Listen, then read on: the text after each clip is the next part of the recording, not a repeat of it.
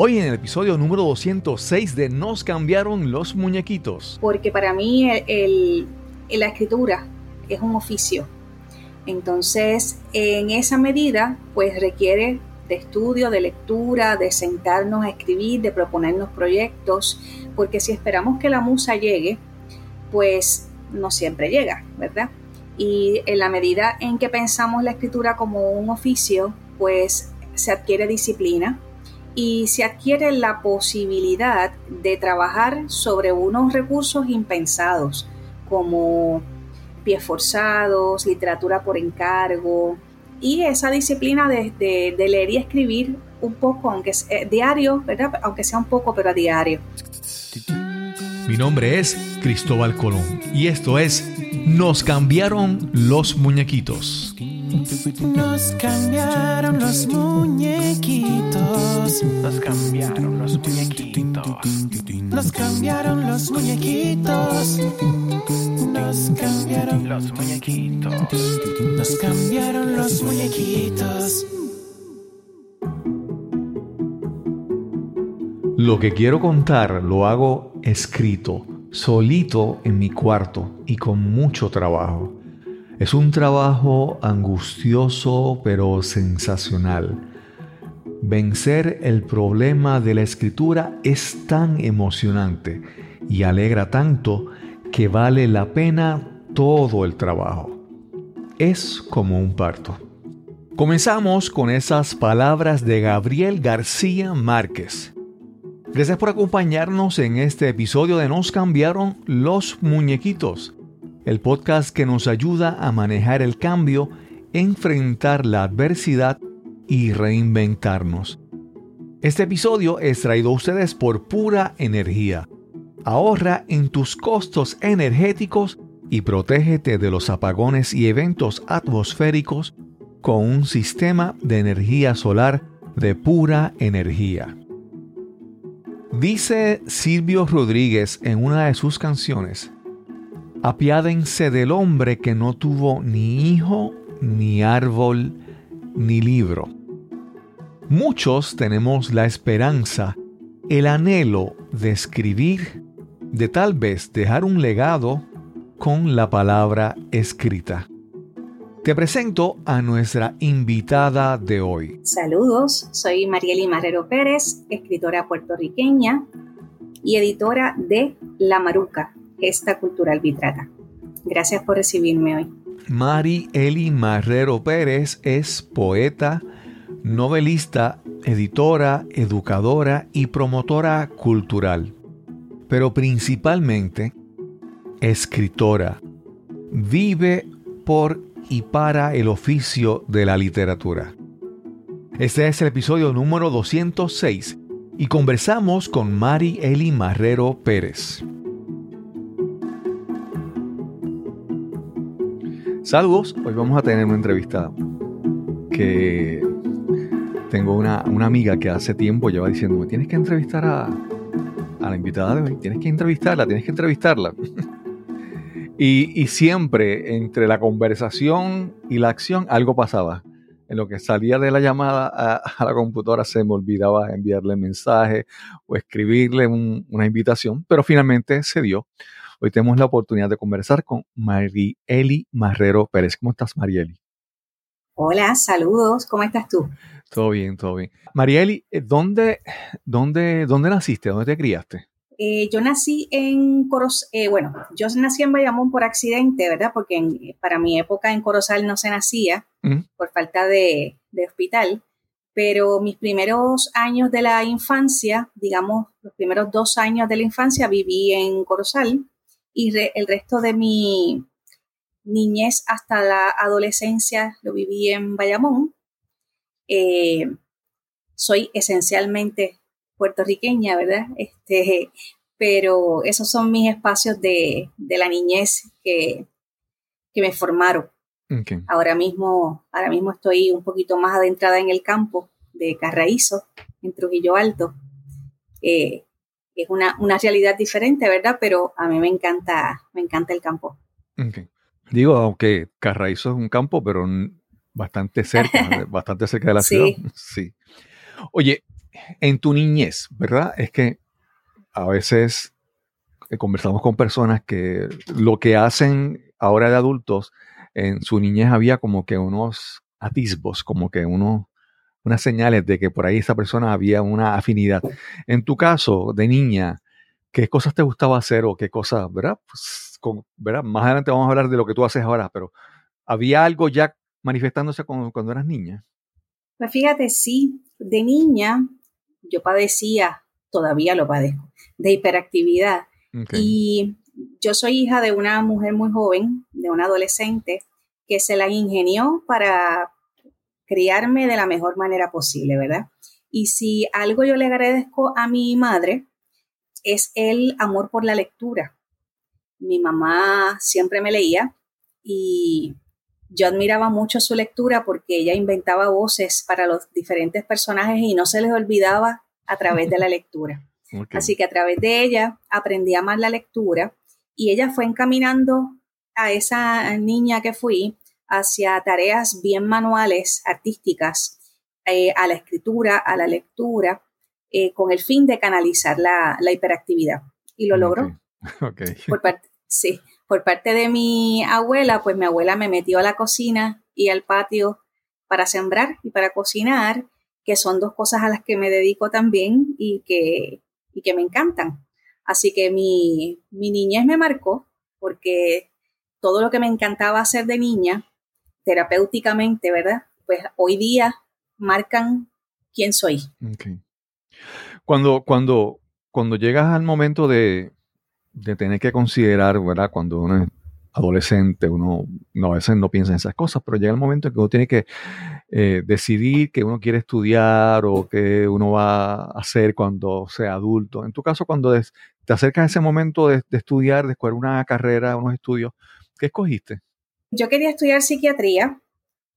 Es una, un campo de estudio que todavía está latente en mí porque lo estudio de manera independiente para escribir mi literatura se caracteriza por, porque es una literatura de, corte bastante psicológico. Sin embargo, me decidí por las bellas artes, literatura, letras, lengua, filosofía, que fue mi campo de estudio realmente elegido, y por supuesto, pues la educación, que llevo 24 años en el magisterio. ¿Trabajas cuando dices en, educación, escuela eh, superior? ¿A qué nivel eh, educativo? Pues soy maestra de escuela secundaria, Enseño, hace 24 años enseño lengua y literatura en español, también enseño italiano. Esporádicamente he enseñado teatro, que es otro de los, de los campos de estudios a los que me he dedicado. Y también soy profesora a nivel universitario. Okay. Antes de continuar, esta es una pregunta que me viene así a, la mente de momento. Y vamos, nuestras generaciones para darte un ejemplo, yo recuerdo que cuando yo era niño yo tenía, vamos, comparado con el tiempo de ahora, pocas distracciones, vamos a decir así. Y yo salía de la escuela, pasaba de camino, siempre me encontraba en la biblioteca y por lo general tomaba un libro prestado y lo leía esa noche. Mi casa era una casa, una casa pobre, no había televisión en ese entonces. Y yo recuerdo que en una ocasión yo leí el, yo leí el, el, el, Quijote, lo leí porque, porque quería leerlo. No fue porque era una asignatura en una, en una, clase. Y hay personas que pueden decir que la escritura, los libros, que se ha perdido, que hay gente que lee menos, y que los, estudiantes, ¿cómo, ¿cómo, tú lo ves? Digo, si tienes una, una opinión o una observación sobre eso, sobre enseñar literatura a, a otras generaciones, si piensas que que hay esperanza o que se está perdiendo algo de la lectura? ¿Cómo lo ves? Yo jamás voy a decir que no hay esperanza en la juventud, ¿verdad? Porque yo apuesto siempre a ella. Sí entiendo que hay que guiarlos de manera bastante efectiva para el gusto por la lectura y la escritura. Esa es parte de nuestra responsabilidad como educadores, mostrar oportunidades de goce a través de, de la lectura y de la escritura, aparte del aprendizaje, ¿verdad? Siempre que se enfatice en que aprender es una actividad lúdica, yo creo que funciona. Yo he sido afortunada, yo he tenido muchos estudiantes lectores que quizás leen más en inglés, otros más en español, que les gusta más quizás eh, la literatura un poco más juvenil, otros más arriesgados que les encanta explorar con literatura que consideramos eh, erróneamente un poco más adulta. Ya en términos pues de la selección de los textos, yo creo que con que lean es un, gran paso, ¿verdad? Así sé eh, cualquier tipo de, de texto. Y la verdad es que ellos están constantemente enfrentados a la literatura. Digamos que son fanáticos de la música, pues lo que están escuchando son poemas. Entonces, En, esa medida, crear esa conciencia a veces es más efectivo que eh, lo punitivo sobre la, el acto de leer o de escribir. Claro, claro. Yo, yo pienso que obviamente siempre, siempre hay, hay, hay personas que escriban, siempre va a haber personas que amen la lectura, pero yo creo que en la, en la manera en que esté más difundido, más esparcido, mientras la proporción de, la, de nuestro país, mientras mayor sea la proporción de personas que leen constantemente, obviamente vamos a ser un país, yo creo que más, más educado, más informado, más, no sé, creo que tenemos, estamos más capacitados para enfrentar lo que vengas en la manera en que nosotros como pueblo, ¿verdad? En general, eh, abracemos la, lectura y, la cultura. Me parece, me parece a, mí eso. Sí, entiendo que es un proyecto nacional eh, y que tenemos que abrazar tenemos que abrazarlo todos, no solamente los educadores, sí. Claro. Marieli, cuando estudias eso, empiezas eh, a, trabajar, a educar. Durante, durante, vamos, durante tu tiempo de universidad, durante tu tiempo cuando empiezas a trabajar, ¿escribías o, o leías más? ¿En algún momento decidiste abrazar más la escritura? ¿Cómo fue ese proceso en ti? Eh, yo escribo desde que soy niña. Me considero principalmente poeta. Yo inicio con lo que yo llamo literatura de, cajón, de gaveta, ¿verdad? Eh, porque me inicio como poeta principalmente de esos poemas que yo no permitía que nadie leyera, escondiditos eh, por ahí en una gaveta. Sin embargo, lo primero que publico no es poesía. Mi primera mi primer acto de publicación mm, tampoco fue en papel, fue en teatro. Me inicio en el mundo de las bellas artes literarias como dramaturga, poniendo en escena una obra de teatro musical infantil que se llamaba Martín. Y posteriormente entonces es que me voy soltando un poco para mostrar lo que, lo que escribo, que fue principalmente poesía. Yo me considero eso, principalmente poeta, más que poeta, pues principalmente lectora. Creo que el acto de escribir depende mucho de nuestros contenidos y por eso yo soy una estudiante perenne, ¿verdad? Eh, eternamente estudiante antes que, que, educadora o que escritora. Y mm, lo bueno del acto de escribir, ¿verdad? Es que no solo pone en tela de juicio, pues, cuánto quiero expresar sobre lo que observo, me percato, mis sentimientos o lo que sea que yo quiera expresar, sino que también pues depende de, cuánto se ha leído y eso se nota, se nota. Por eso yo considero que soy un estudiante, si quiero ser un estudiante infinito. Claro, claro. Mencionaste un momento como poeta de cajón, como escritora de cajón, de gaveta mencionaste, ¿verdad? Eh, hay, hay un proceso, me imagino que uno comienza diciendo, ¿verdad? Usando ese ejemplo tuyo, ¿verdad? Que uno comienza pensando que yo escribo para mí, estoy escribiendo algo por escribir, pero no quiero que nadie lo, lo lea, ¿verdad? Entonces, eh, más adelante vas ganando un poco más de confianza, vas publicando o compartiendo, perdón. Eh, ¿Cómo, ¿Cómo tú ves esa... Porque yo sé que tú también trabajas con personas que escriben, ¿verdad? Y tienes que haber visto primero en ti ese proceso y después tratar de ayudar a los demás a ese proceso de encontrar confianza, de encontrar valentía, de, de compartir su historia, de compartir sus ideas, de compartir lo que tienen en su mente y en su corazón. En tu caso, para ti, ¿cómo ha sido ese proceso, verdad? Y después, cuando, lo, cuando ayudas a otra persona, ese proceso de, de sentir primero dudas, temor y después empezar a, a ejercitar ese músculo de escribir?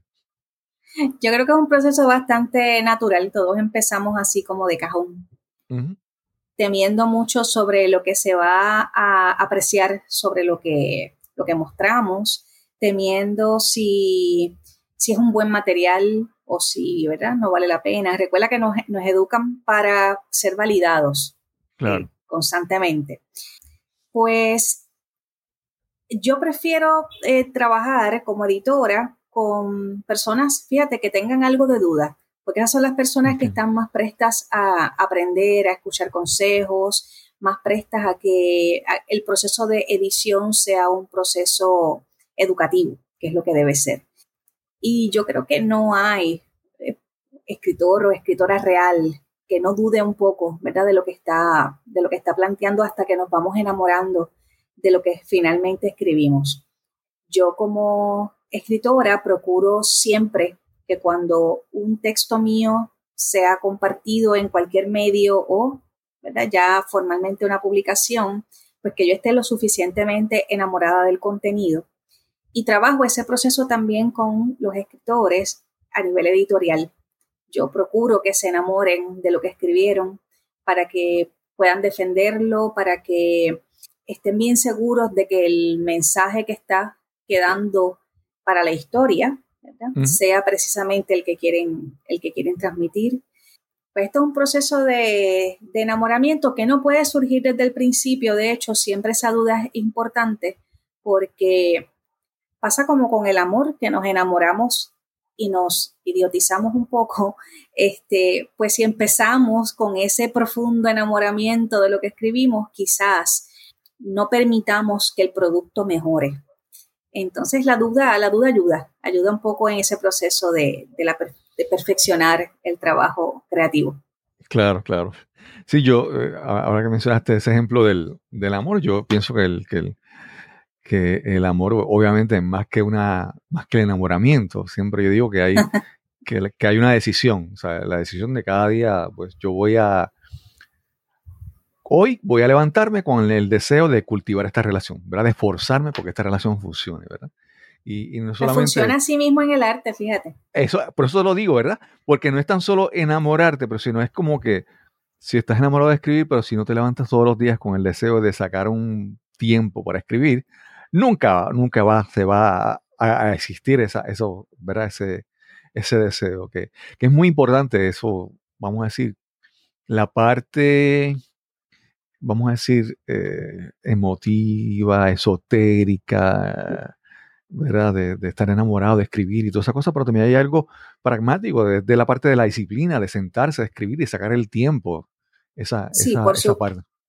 Por supuesto, yo lucho mucho con el discurso de las musas, ¿verdad? De quien dice que escribe solo cuando la musa llega, porque para mí el, la escritura eh, es un oficio. Entonces, en esa medida, pues requiere de estudio, de lectura, de sentarnos a escribir, de proponernos proyectos, porque si esperamos que la musa llegue, pues no siempre llega, ¿verdad? Y en la medida en que pensamos la escritura como un oficio, pues se adquiere disciplina y se adquiere la posibilidad de trabajar sobre unos recursos impensados, como eh, pies forzados, literatura por encargo, y esa disciplina de, leer y escribir un poco, aunque sea eh, diario, ¿verdad? Aunque sea un poco, pero a diario. Pues sí, la, analogía está chévere, fíjate, no lo había pensado, así mismo funciona el amor, es una decisión diaria. Sí, sí, sí. No, eh, te menciono porque es que mencionabas que sentaste a escribir y entonces muchas veces el ejemplo que te quería decir es que Mira, todo el mundo dice, ay, a mí no me gusta mi voz porque cuando escucho mi voz grabada, ay, suena fea, ¿verdad? Y es porque estamos todo el tiempo acostumbrados a escucharnos nosotros, dentro de nosotros mismos, ¿verdad? Así mismo nuestros pensamientos, nuestros pensamientos, nuestras ideas, dentro de nuestro punto de vista interno, se ven de una manera, ¿verdad? Pero tan pronto nuestras palabras salen hacia el mundo exterior, ya sean escritas o habladas, de repente cuando las escuchamos en el aire y regresan a nuestro cerebro, se procesan por otro lugar, ¿verdad? por, otra, por otra vía. Y de repente cuando nos escuchamos decir algo, lo entendemos de otra manera. O cuando escribimos, ¿verdad? De repente el proceso nos lleva a, movernos en otra dirección, ¿verdad? Que el, el, hecho de sentarse a esperar que venga la musa, porque, bueno, cuando estás en ese proceso mental ahí, tú encerrado, de esta idea, de esta idea, no. Entonces, cuando tan pronto das un paso, el, entorno cambia, el, paisaje cambia. Entonces, es, creo que es responsabilidad de uno obligarse a dar los pasos, aunque sean pequeños, aunque sea empezar a escribir un poquito, porque sabes que desde ese punto de vista que es nuevo, va a ver las cosas diferentes. Sí, y en la medida en que ese enamoramiento se va dando, hasta nos vamos sorprendiendo. Yo me he tomado eh, a mí misma, ¿verdad? Releyéndome digo, ay, esto lo escribí yo, no puedo creerlo, ya sea porque es muy terrible lo que escribí, terrible en el, en el sentido del contenido, ¿verdad? Muy, muy fuerte de contenido social, o porque digo, mira, no, no estoy tan mal, qué chévere me quedó esto cuando pensaba que no estaba haciendo algo tan productivo. O por otra parte, ¿qué me pasó? ¿Verdad? Este, esto hay que mejorarlo. Así que ese, ese acto de sorprendernos cada día es parte del oficio también, es un proceso de introspección bien importante. Mari, Eli, en tu vida, hay, veces que, ¿verdad? Hay, hay los compositores, los músicos escriben de las cosas que le pasan a, diario y su vida, eh, o sea, su, su, música, su arte es un reflejo de lo que ha pasado. En tu caso, tu vida, eh, lo que ha ocurrido en tu vida te ha llevado a, a moverte en direcciones diferentes cuando escribes? ¿Han ocurrido eventos en tu vida que te han movido como escritora? Pues sí, sí, claro que sí. Eh, yo creo que eso también es inevitable. Yo aspiro a la literatura menos artificial posible, no porque le huya a la fantasía o al realismo mágico, que son estilos que me fascinan, sino porque yo no escribo de nada que yo no, que yo no sepa, que yo no haya experimentado o que yo no haya estudiado, o que no haya observado, sufrido de alguna manera, ¿verdad? Creo que sí, que cada uno de, mis textos está impregnado de lo que de lo que he tenido la oportunidad de vivir o de ver vivido, ¿verdad? De, ver en otros la experiencia. Por eso es tan importante dentro del oficio de la escritura el, acto de percatarnos constantemente, estar observando, dándonos cuenta de, cómo funciona el mundo o de cómo creemos que funciona el mundo, ¿verdad? Pues sí, mi, literatura está impregnada de mí. Ok. En, nos quedamos que habías escrito primero una, una obra, creo que era musical infantil, ¿verdad, Martín? Sí, esa fue Martín, con esto me, lanzo del, cajón hacia, las, hacia las tablas. Inicié con lo que menos pensaba, que era con literatura infantil, ¿verdad? Porque lo que estaba en el cajón no era precisamente eso, era literatura más de contenido de, conciencia social, de literatura erótica con mucha conciencia social también. Pero se me brindó la oportunidad a través de la compañía Jíbaro de Puerto Rico, una cultura, eh, una agencia cultural eh, de folclore puertorriqueño y junto a Eric Rodríguez montamos esta pieza teatral. Okay. Después de, ese, de, ese, de, ese, de esa obra tuya, de la obra infantil, ¿qué, vino después para ti? ¿Qué, qué escribiste después? ¿Cómo, ¿Cómo fue ese proceso? Continuamos con los, y digo continuamos, ¿verdad? Porque los proyectos teatrales son colectivos, pues continuamos, continuamos con la literatura infantil musical. Continuamos con Historia de un zapato, mientras que Martín fue una alegoría del grito de Lares a través de las fábulas de animales. Pues Historia de un zapato también fue una fábula, pero con objetos, porque todos los personajes eran zapatos. Y lo, lo que exploré aquí fue el asunto de la identidad, de apropiarnos del yo, ¿verdad? Sin, sin tanto impuestos. Una obra bien filosófica, pero, ¿verdad? Para un público bastante familiar, principalmente para niños. Posteriormente, otro musical infantil, que fue Te cuento un cuento, en el que trabajo la importancia de la literatura, de la lectura, para propiciar la imaginación. Luego paso y sigo en el teatro, ¿verdad? Eh, montamos una obra muy bonita, surrealista, sobre el Alzheimer, que se titula Juegos en el Tiempo, hasta que por fin me lanzo a la narrativa, porque fíjate que los poemas todavía están engavetados, ¿verdad? Claro quien se lanzó fui yo primero. este, aunque mi literatura sea dramática, narrativa o cualquier tipo de género, tiene mucha poesía. Pues posteriormente escribo El Abrazo con S, porque es de la brasa de, una fogata. Es una pieza novelística de realismo mágico en que presento eh, un mundo primigenio habitado sesgadamente por blancos y negros. Yo me enfoco en la tribu negra, pero estoy escribiendo sobre los blancos poco a poco también para lanzar una segunda parte. En esta novela problematizo un sistema misógino que ataca a la mujer, eh, obviamente, ¿verdad? El abrazo toma lugar en un espacio de esa aldea, que es un fuego siempre encendido, una fogata siempre eh, encendida, en la que los machos de la aldea deciden a qué mujeres van a lanzar y las lanzan vivas para que se para castigarlas por ser infértiles, infieles o simplemente desobedientes.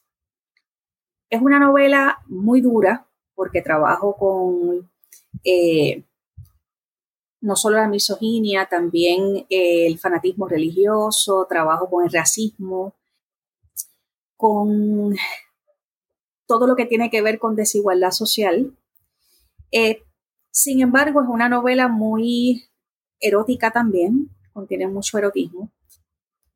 Problematizo la naturaleza, hay todo un lenguaje botánico para el que estudié bastante, y yo estoy enamorada de esa novela porque también fue un proceso bien importante para mi vida. Ahorita me preguntaba cuán importante, ¿verdad? Es esa, ese paralelismo entre la vida y, el arte o la literatura.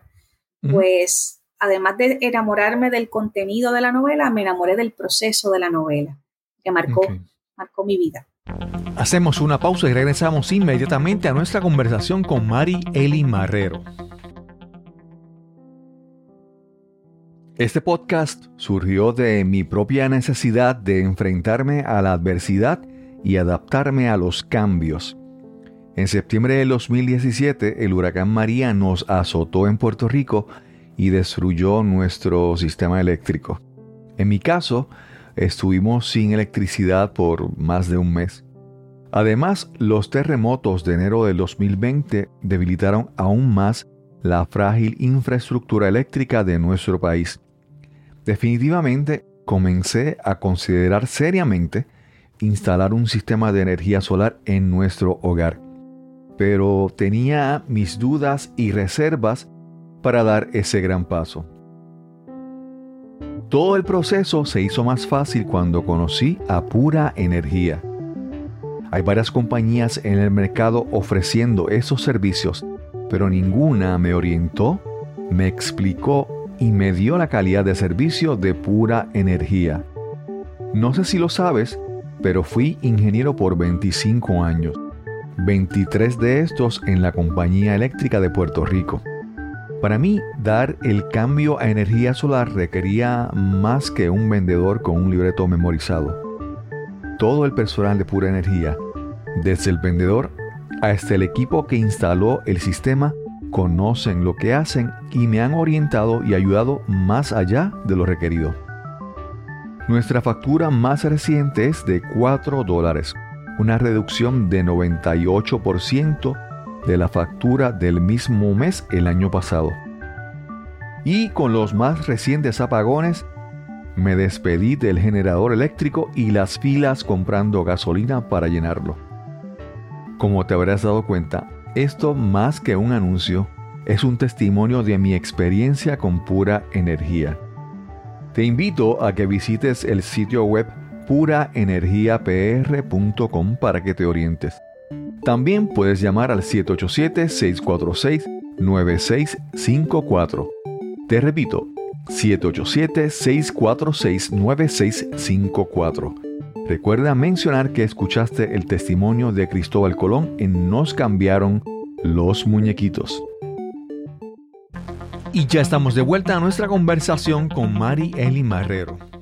Es que hace un momento mencionabas que te gustaba escribir de cosas como que, que has vivido, cosas que, que, tienes experiencia, que has observado. Pero en, este, en esta novela hablas de, como que también mencionaste el concepto de realismo mágico, ¿verdad? ¿Qué ocurrió, qué ocurrió en tu vida para como que atreverte a, a escribir este libro, esta novela? Ok, pues cuando inicio la redacción de la novela, yo ya he comprendido, ¿verdad?, que no voy a ser madre, que es uno de los castigos que se da en la novela a las mujeres, la, infertilidad, que aunque yo no soy infértil, pues sí tuve unas cuantas pérdidas de, bebés y me percaté cuán dura es la sociedad con quienes no podemos ser madres, porque está socialmente construido que la mujer es sinónimo de madre, de progenitora, ¿verdad? Y se nos atribuyen unas responsabilidades sociales en torno a eso. ¿Y cuántas, a cuántas conclusiones se salta cuando una mujer no tiene hijos? Entonces yo me sentía lanzada a la hoguera constantemente. Y lanzada a la hoguera también porque cuestiono la norma, porque soy desobediente. Este, así que este, parecerá, ¿verdad?, que estoy distante a esa realidad que planteo, pero realmente yo creo que todas las mujeres lo hemos vivido. Lanzan a la hoguera también a las, a las infieles, esa parte todavía no la he experimentado, pero sí sé de mujeres que han sido sumamente castigadas socialmente, quizás no literalmente con el fuego, ¿verdad? Pero en la novela el, la novela el fuego también puede ser una metáfora de cuán punitiva puede ser la sociedad ante estas fallas, entre comillas, que cometen las mujeres versus cuando las cometen los hombres. Empleo el realismo mágico porque también como estrategia literaria estoy jugando con los tiempos y los personajes pueden trasladarse en tiempos desiguales. De hecho, la novela no está narrada en orden cronológico.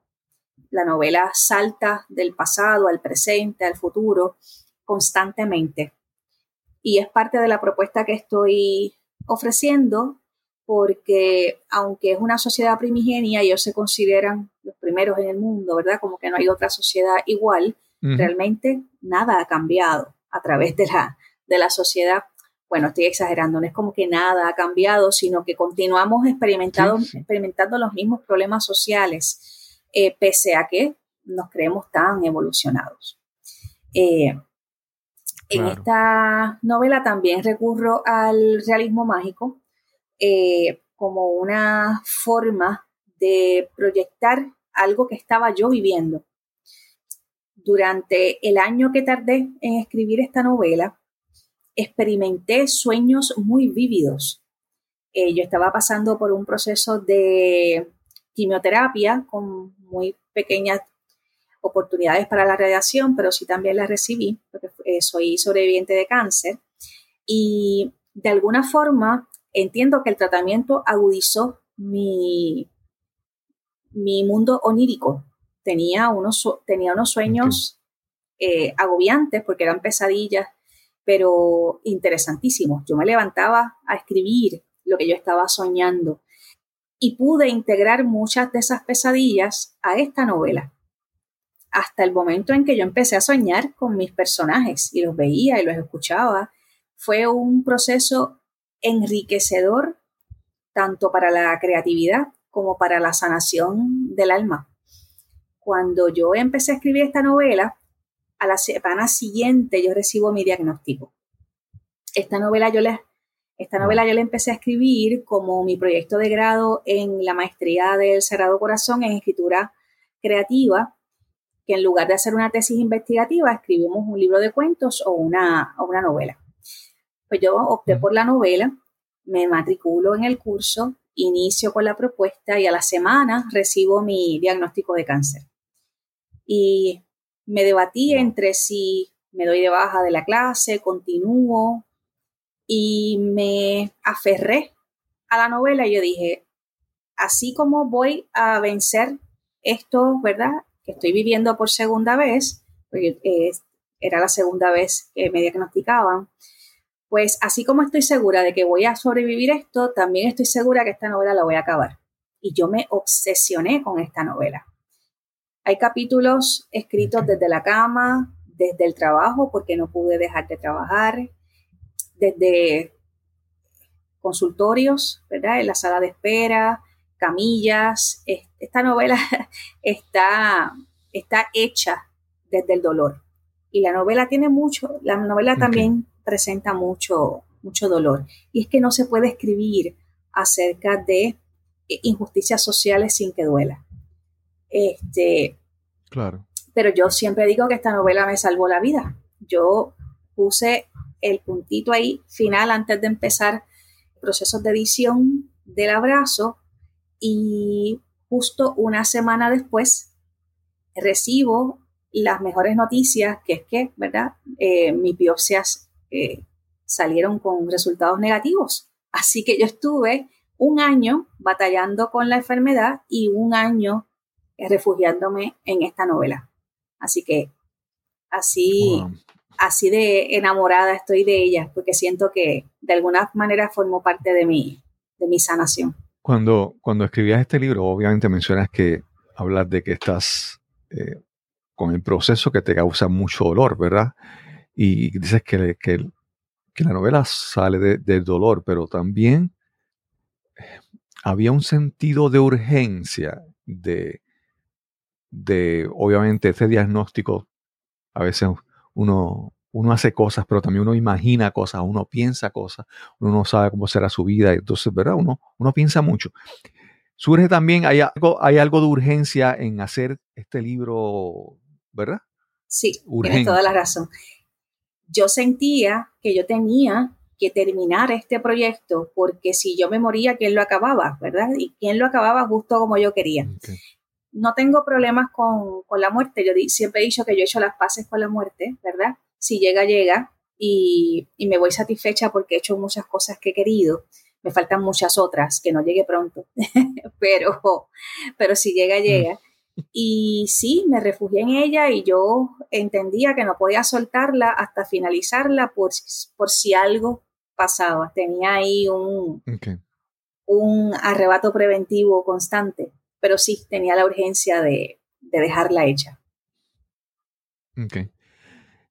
Aun cuando decías que eras poeta desde niña y escribí, ¿verdad? Te encantaba la poesía, pero todavía no hemos llegado cronológicamente a ese, ese momento donde empiezas a tomarlo, ¿verdad? A prestarle más atención, a darle más prioridad en tu vida.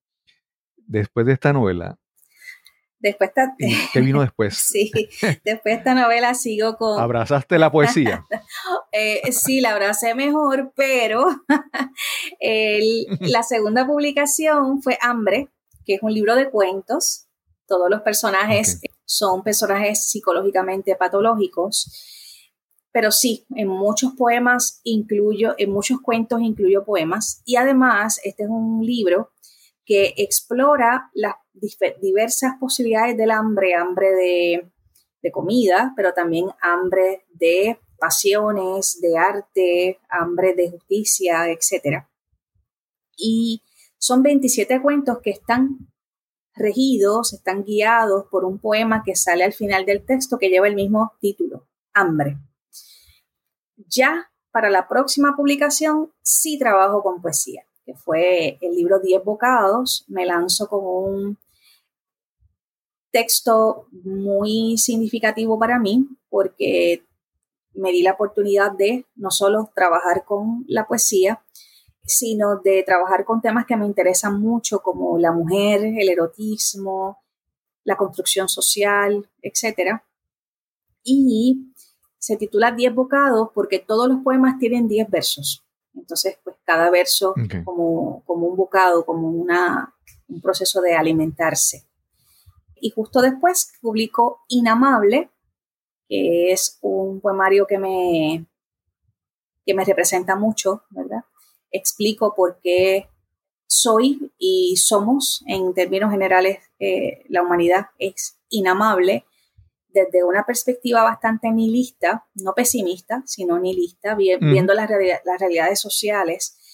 Cuando somos mujeres, ya sea biológica o ¿verdad? socialmente mujeres, cuando somos artistas o poetas y cuando somos amantes, amadoras, entre comillas, pues cuán complicada se nos hace la vida, ¿verdad? Esas sensibilidades de ser mujer, poeta, amante, no vienen precisamente a hacer la vida más fácil. Esas nos ofrece unas vulnerabilidades bien particulares y pues es, eso de lo que trata el libro. Ok. Te pregunto, hay, hay, hay, personas que siempre quieren, ¿verdad? Bueno, desde hace tal vez varias décadas atrás, las personas querían, alguien quería escribir un libro, entonces pues, tenía que, era como que buscar a una, una agencia, una publicadora que le hiciera eso. Ahora con, con, con vamos a decir, con vamos a el fenómeno, por decirlo de alguna manera, ¿verdad? de la autopublicación. Muchas personas eh, pueden tomar un curso en línea, de escribir un libro, buscan los detalles técnicos y publican su libro, ¿verdad? En tu caso, ¿verdad? ¿Cómo, cómo se da el proceso de tú publicar los libros? ¿Tú, ¿Se te hizo fácil conseguir una, una editora, una publicadora? ¿O tuviste que recurrir en algún momento a tú crear el mecanismo para publicar tus libros? Mi primera publicación fue El Abrazo, la novela. Salió bajo la, el sello editorial La Casa Editora de Puerto Rico.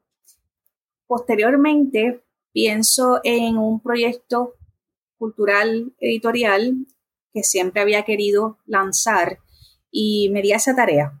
Eh, la Maruca es una gesta cultural pobre, ¿verdad? No contamos con, con activos, es una fundación sin fines de lucro y la creo pues precisamente para que quienes no tengan cantidades solventes para, publicar, pues que también tengan la oportunidad, nos fundamentamos en el talento más allá que, en el capitalismo del libro. Aunque yo publico mis textos a través de la, de la Maruca, pues siempre busco una mirada exterior editorial, siempre cuento con alguien más para que vea mis libros, los corrija, ¿verdad? Los ilustre. Así que no es, es un proceso de autopublicación en la medida en que estoy utilizando mi propio sello. Sin embargo, es un proyecto que se da a raíz de el otro, ¿verdad? Siempre yo recomiendo que estos procesos sean de esa manera, porque la mirada de unas segundas, terceras personas siempre es muy importante. Cuando trabajo el proceso editorial pues con, mis escritores, pues ya puede que me colaboren algunos eh, correctores externos, ¿verdad? O lo, trabajo yo directamente. Sin embargo, el escritor pues hace, eh, forma parte del proceso, se le permite, ¿verdad? Opinar sobre el proceso porque nosotros pensamos que el proceso de edición tiene que ser un proceso educativo. Así que hacemos parte al, al escritor, a la escritora del proceso editorial para que en la medida en que se va editando su libro, pues también adquieran el conocimiento, ¿verdad?, de por qué se está corrigiendo algo. Claro. Sí. Antes de comenzar, me habías, me habías hablado de, un, proyecto que tienes que viene pronto por ahí, un, nuevo poemario. Sí. ¿Nos puedes hablar un poquito sobre eso? ¿Cómo se llama y qué hay detrás de ese, de ese título? Pues mira, con Malmuerta retomo un, un estilo aplicado a la poesía mi narrativa y mi agenda teatral fuera de lo infantil es una agenda bien dura, ¿verdad? Por ejemplo, yo tengo dos, tres piezas de, eh, teatro publicadas que son Bajo Tierra y Te Amo a Morir, que tratan acerca de la muerte y que son piezas de terror, ¿verdad? Y entonces hay un morbo incluido que no es morbo por morbo, ¿verdad? Es esas preocupaciones, ese terror psicológico que no depende de unos fenómenos, como fantasmas, monstruos, etcétera, ¿verdad? Por ejemplo, en Bajo Tierra, ese cargo de conciencia constante que no te suelta. cuando te conviertes en, una asesina, de eso trata la, pieza. En Te amo a morir, presento a una mujer enamorada de la muerte y siendo paciente de cáncer y cómo se enfrenta a esos demonios no literales, sino más bien simbólicos de el temor, odio a la muerte que se experimenta a la vez.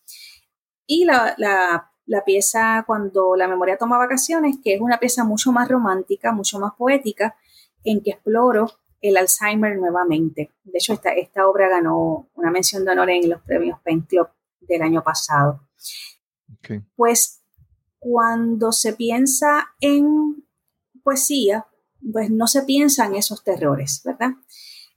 Tengo dos, novelas, dos, dos novelitas cortas, que es Ojos de Niña, que en la que problematizo, ¿verdad?, cómo un hombre se convierte en victimario por haber sido víctima, ¿verdad?, porque los victimarios no surgen de la nada. Y en Maestro de sus Venenos, que fue el último novela que publiqué, pues exploro también el personaje patológico que entra en una psicosis. Pues cuando se piensa en poesía, que es el proyecto nuevo, Mal Muerta, como de haber muerto mal, ¿verdad? O como adjetivo, pues sé que estoy enfrentando un reto porque con la poesía no se esperan temas tan duros, ¿verdad? En la totalidad de un poema, de un poemario.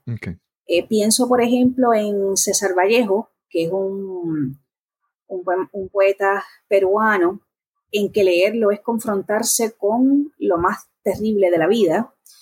Y no me estoy comparando con él, de ninguna manera, ¿verdad? Claro. Pienso también en Ángela María Dávila, que es una poeta puertorriqueña que tanto problematizó el dolor que se sufre como mujer. Y esas son mis inspiraciones. No, no me estoy comparando con ellos, pero sí son mis inspiraciones. En Malmuerta yo pongo en formato poético historias de mucho dolor que he experimentado el dolor de haber perdido seres amados, el dolor ante lo que puedo observar sobre un mundo en guerra. Problematizo mi enfermedad desde las formas más realistas posibles.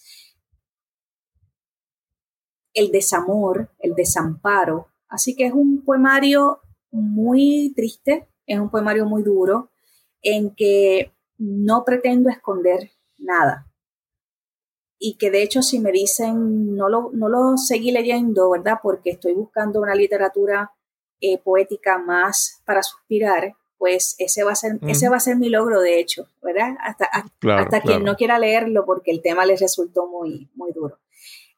Este proyecto sale a finales de, julio. Yo quería que fuese a las primeras semanas de, de, julio, pero te confieso que es un poemario que me ha costado eh, bastante soltarlo, ¿verdad? Por ese temor, ese temor que tengo de desnudarme y de que me vean tan vulnerable y que me vean en plenos procesos de dolor. Sin embargo, yo creo que es el poemario más genuino y más honesto que voy a, que voy a publicar hasta el momento. Sí.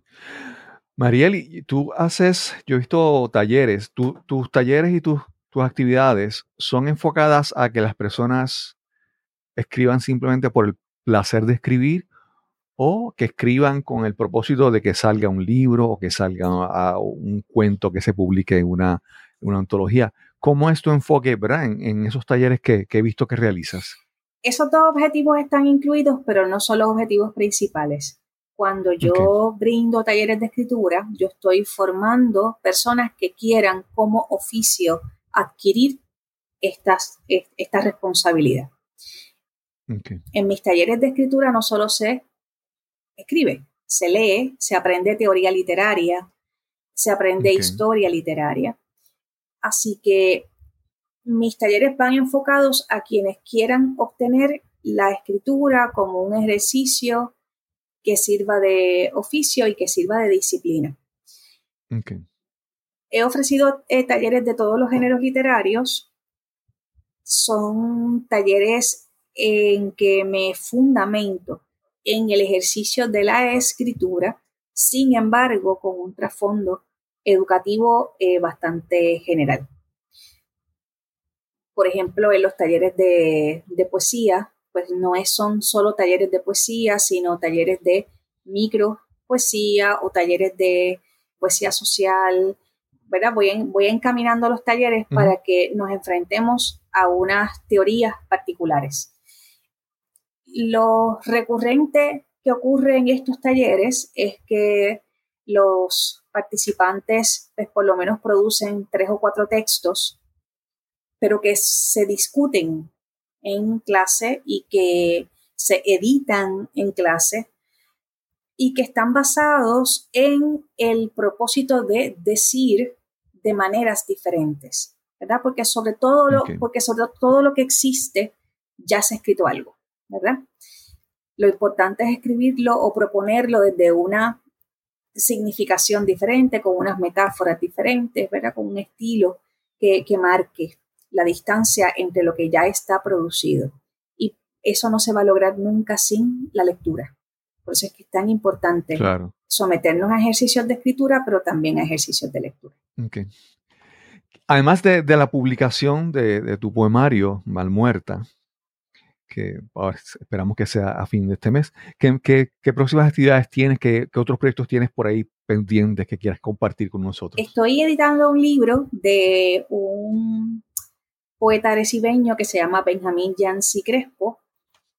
Este, este es un poemario inspirado en el mar. Se titula El choque del mar contra las rocas. Este poemario pues sale prontito también.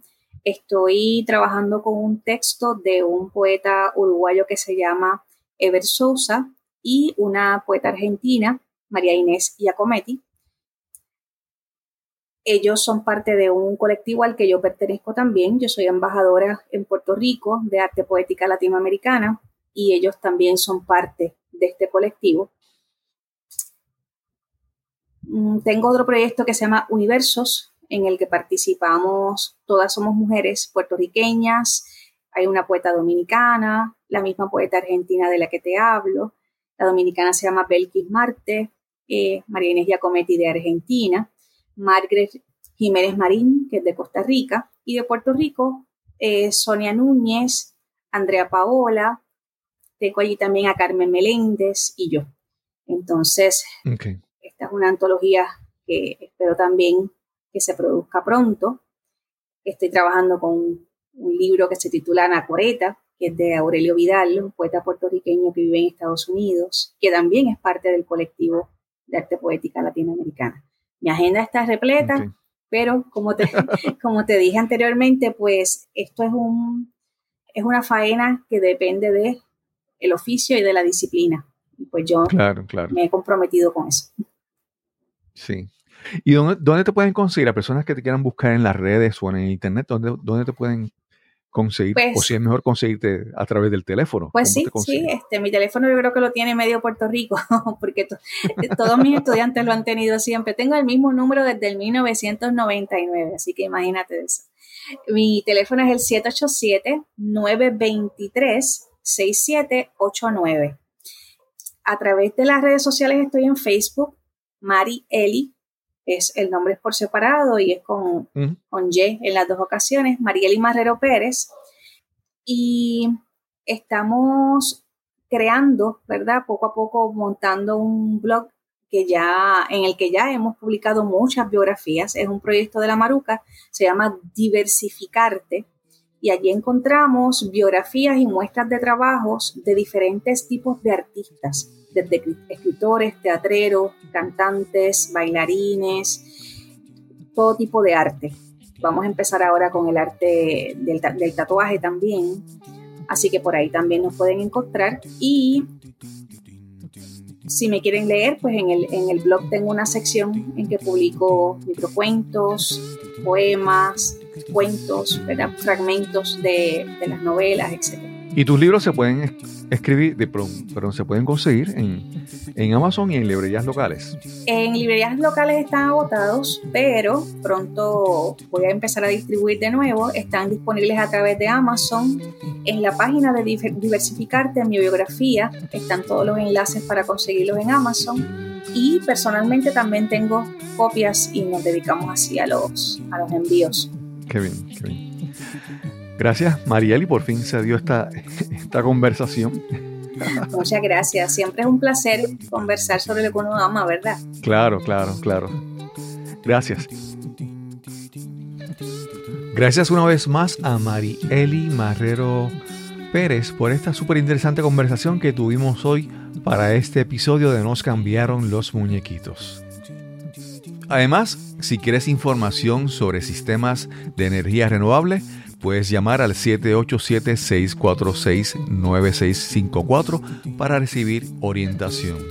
También quiero recordarte que tenemos un nuevo podcast, La Palabra Precisa. Si quieres aprender a hablar de tu audiencia, conectar, extender tu influencia a través de la oratoria, tienes que escuchar nuestro podcast. Y solo me resta decirte que si disfrutaste de este episodio, por favor, compártelo en la plataforma de podcasting o en la red social donde lo hayas escuchado. Este podcast es completamente gratuito. El precio es que lo compartas y riegues la voz con tus amigos y seres queridos. Y sin más que añadir, nos encontraremos entonces en el próximo episodio de Nos cambiaron los muñequitos. Hasta la próxima.